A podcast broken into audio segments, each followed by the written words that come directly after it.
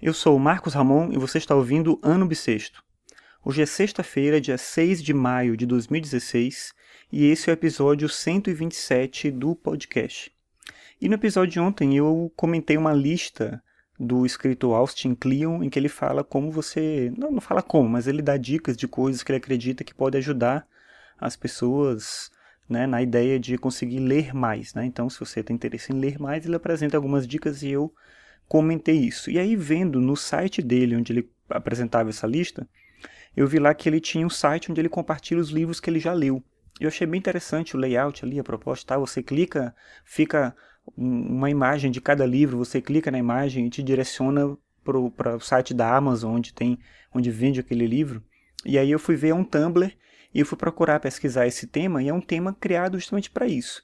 E aí eu fiz a minha versão, vou botar o link lá para você acessar se você quiser.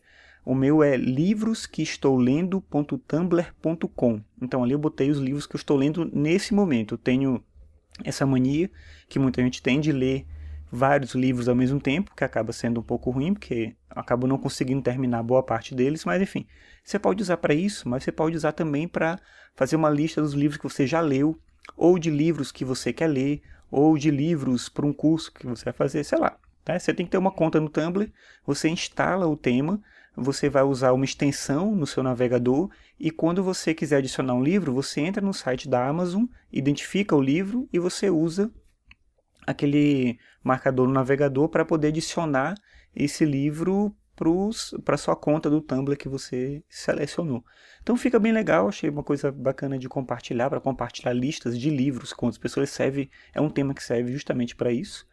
Então fica aí essa minha dica para você acessar e de repente criar sua lista. Se você criar sua lista, compartilha comigo, porque eu sou também viciado em ver listas de coisas, né? Fico sempre procurando, me interesso por isso. Então se você fizer sua lista, compartilha comigo, de repente me indica outros livros baseados nesses livros lá que eu estou lendo agora no momento também. E eu aproveito para deixar também uma outra indicação, que é uma entrevista.